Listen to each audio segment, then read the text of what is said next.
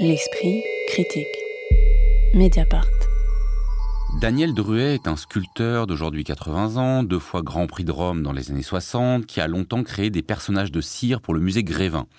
À partir de la fin des années 90, il est contacté par Maurizio Cattelan, star de l'art contemporain, pour produire une dizaine de personnages en cire.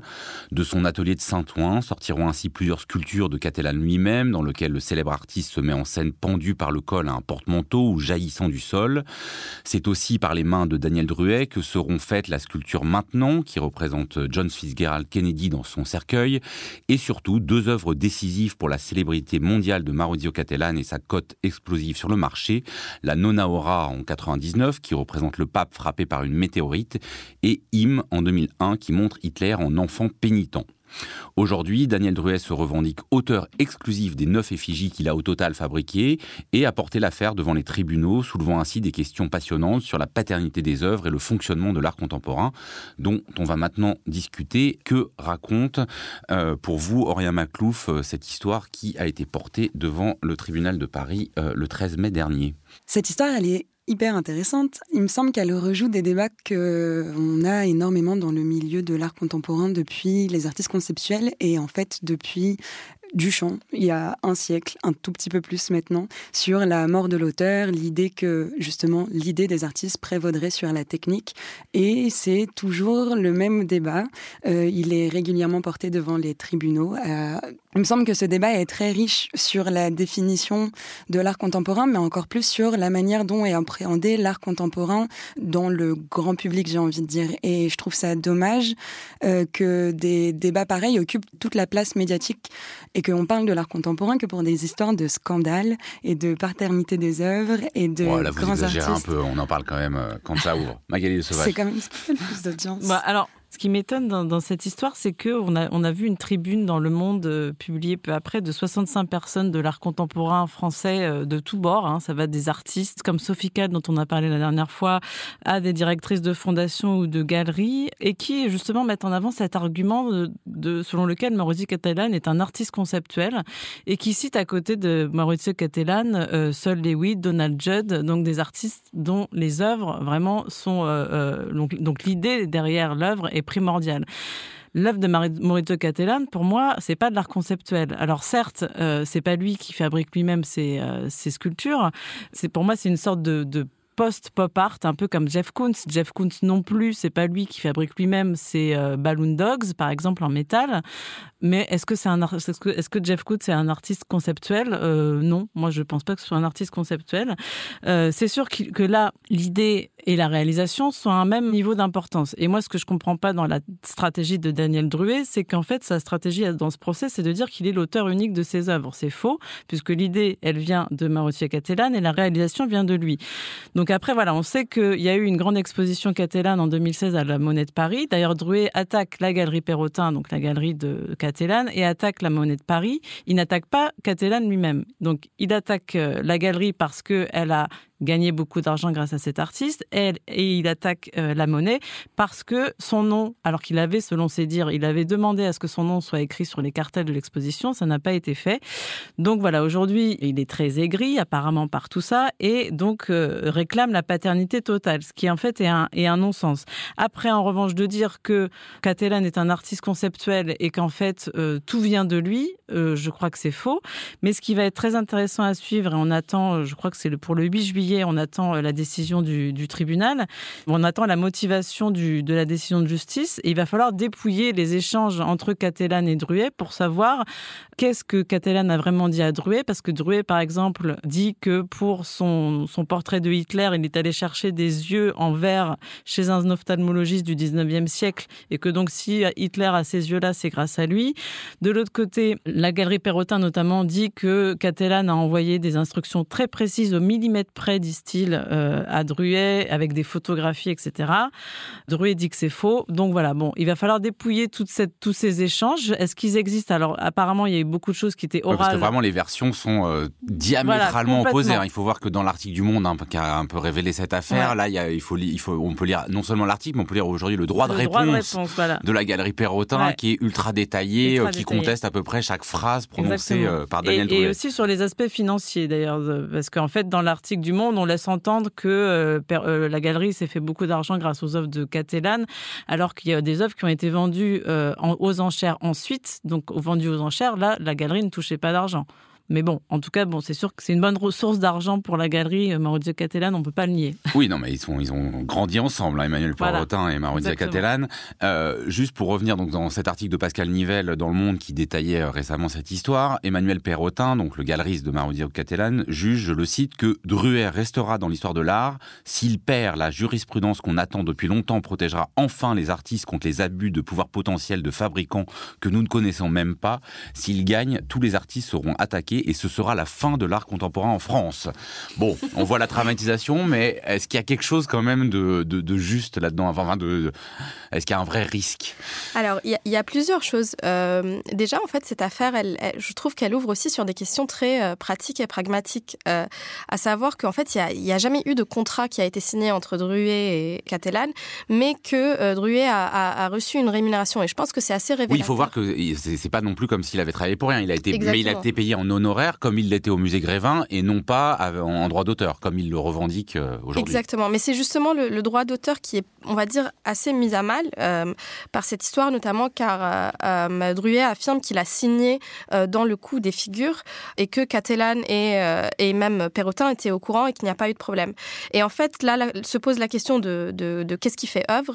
Et c'est vrai qu'il n'y a pas vraiment eu de précédent très très similaire dans la jurisprudence, mais si on fouille un tout petit peu, il y a eu une histoire à la fin des années 70 euh, en Belgique, euh, avec un cas qui est euh, particulièrement proche, à savoir l'affaire d'Ali Forani, où Salvador Dali avait reçu une commande pour sculpter le, portrait de Dante, n'étant pas vraiment sculpteur lui-même, il a sous-traité, ou en tout cas fait demander de, de l'aide à Madame Forani. Et la première fois que cette œuvre a été exposée à New York, Madame Forani n'a pas fait de réclamation, mais un peu de la même manière que Daniel Druet, le ton est monté au fur et à mesure, et quand l'œuvre a été exposée en Belgique, Forani a demandé à être citée comme euh, co-autrice. Et finalement, euh, la Cour de justice en Belgique lui a donné droit parce qu'on y voyait ses doigts, sa touche, et donc c'était ça qui, qui faisait œuvre. Et je trouve que la comparaison, elle pose aussi la question de euh, est-ce qu'il est possible aujourd'hui de signer collectivement ou collaborativement ou créditer toutes les personnes qui ont travaillé sur les œuvres? Parce qu'il faut savoir que ce que disait Magali très justement, il y a un mésusage un peu de la,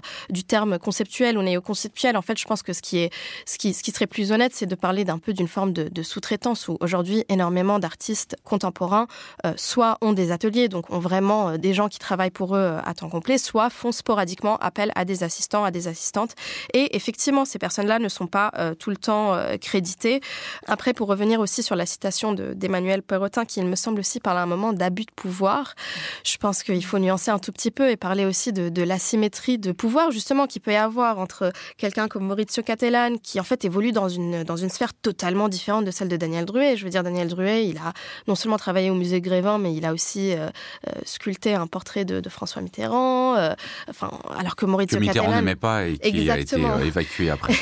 oui, et, donc c'est une forme d'art assez académique d'une certaine manière. Et d'un autre côté, on a Maurizio Cattelan qui est connu pour être provocateur, avoir un humour grinçant, mais qui aussi a été plébiscité par tout le monde. Je veux dire, qui est pas non plus, même s'il a été connu comme étant un peu le, bad boy, de, le mauvais garçon de l'art contemporain, et aujourd'hui quand même plébiscité partout et enfin participe, on peut peut-être pas parler d'art officiel, mais en tout cas et, a une très grande légitimité. Et surtout, il est coutumier du fait parce que, euh, je veux dire, c'est pas le premier ni le seul scandale euh, au centre duquel est euh, Maurizio Cattelan. Je pense à une affaire qui date d'il y a quelques années, qui concerne une très jeune artiste française qui s'appelle Aurore Leduc et qui, en 2016, lorsqu'il y avait l'exposition personnelle de Cattelan à la Monnaie de Paris, avait fait une performance en singeant un peu les codes des supporters de football et de hooligans en supportant, elle, plutôt les galeries. Pour préciser, hein, elle fait des sortes d'écharpes, euh, comme on voit dans les clubs de foot, mais au nom de certaines galeries, et notamment euh, celle de, de Catalane, et qu'elle avait euh, du coup affiché comme telle. Et je vous laisse raconter la suite de l'histoire, parce que là, c'est vrai qu'on peut un peu s'interroger sur le caractère prédateur de Maurizio Catalane. Exactement.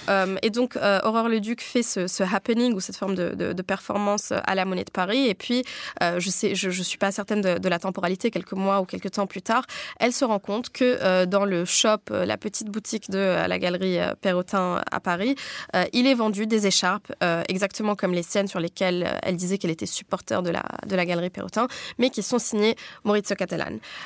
il me semble qu'elle a essayé de, de, de, justement de, contacter Catalan ou en tout cas de parler de, cette plagiat qu'elle a été totalement ignorée. Et il n'y a pas très longtemps, il y a, il y a, à peu près un mois, elle était exposée dans le cadre de, de, Jeunes Créations à Romainville. Et justement, elle a réalisé des, des moulages à l'effigie de, de, Catalan. Elle, elle, a écrit aussi une lettre de motivation qui dit qu'elle veut être désormais reconnue comme la sosie exacte de, enfin, comme la sosie officielle. Il faut préciser que par ailleurs, Maurizio Catalan a pour habitude de ne jamais répondre à la presse et quand il doit faire des signatures, d'envoyer plutôt un sosie et que donc elle, voilà, elle, s'est proposée comme sosie. Euh, Auria Maclouf, il y a aussi, voilà, si je pense cette histoire euh, à la fois judiciairement euh, importante et qu'on va euh, regarder les attendus du jugement parce que ça peut déterminer certaines choses, il y a, a si elle résonne, c'est sans doute pour aussi une raison emblématique.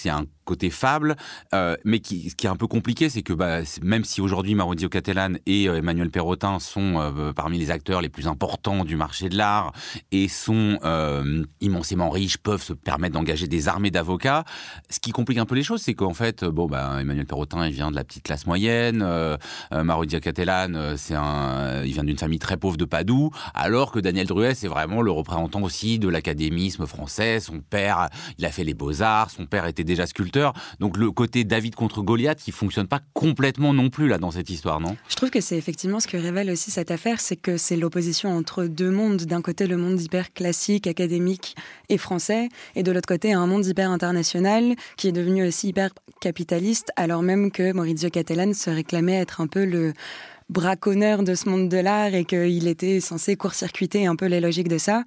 Au final, l'effet, c'est qu'il se retrouve à les jouer aussi un peu, ces codes.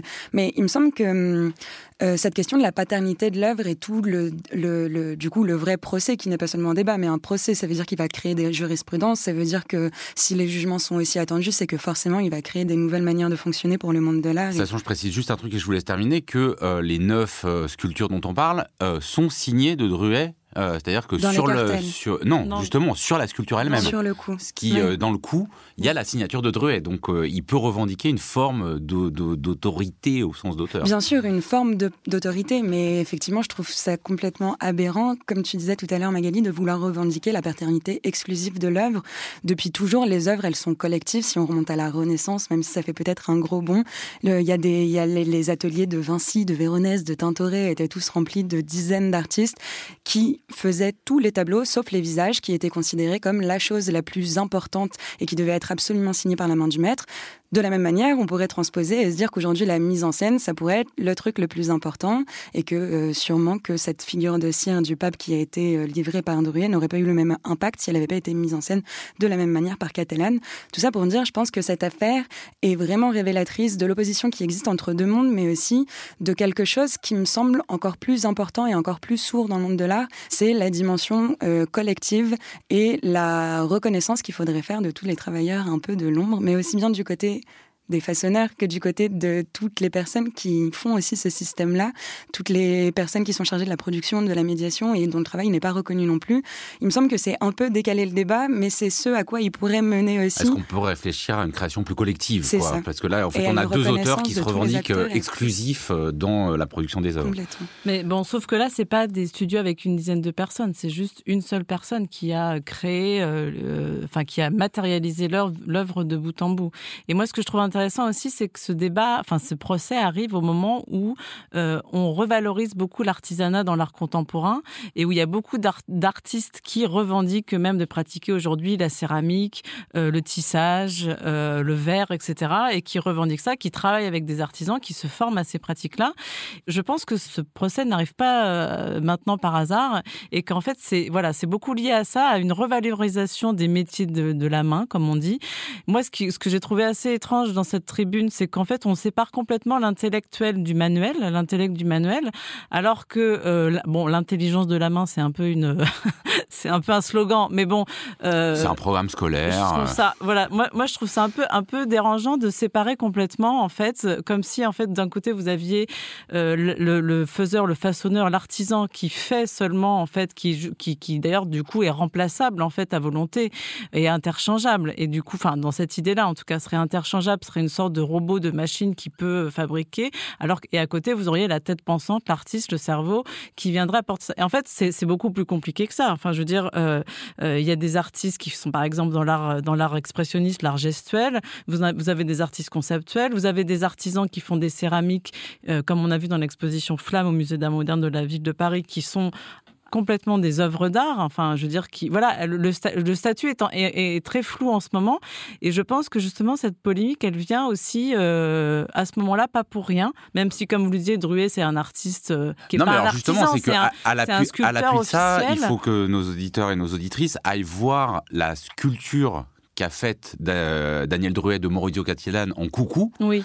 euh, qui est à la fois, euh, c'est-à-dire bon, qui s'approprie le travail des autres, hein, mais qui, a, qui, est à la fois bon, bah, réalisé euh, de manière très propre comme il le fait, mais qui, qui, est une intelligence pas que de la main, parce qu'elle elle me semble assez juste. Ah cette, bah, là, il est à la fois sculpture. concepteur et façonneur de l'œuvre. Mais donc voilà, je trouve ça, je trouve ça un peu bizarre de séparer les deux comme ça, surtout en ce moment où vous avez des gens justement dans cette tribune qui eux-mêmes défendent d'un autre côté le, le pratique de la céramique ou voilà de, de ces choses artisanales et de l'autre viennent dire ah ben attention oh là là l'artiste c'est celui qui pense et les autres euh, bah il faut qu'ils restent dans leur coin. Moi je trouve ça assez gênant et je pense que le problème c'est que ça participe aussi euh, à considérer que l'art contemporain est élitiste et, et, que et que ça donne une assez mauvaise image. Alors il faut voir ça que, en rajoute une couche pour la mauvaise image si de l'art contemporain. Si, si et vous lisez l'article du bien. Monde, notamment les propos des avocats de Catalan et de Voilà, Perrotin, c'est sont quand même d'un méprisant. Mépris assez sidérant. Merci beaucoup à toutes les trois. On se retrouve la semaine prochaine pour une émission cinéma et série d'ailleurs.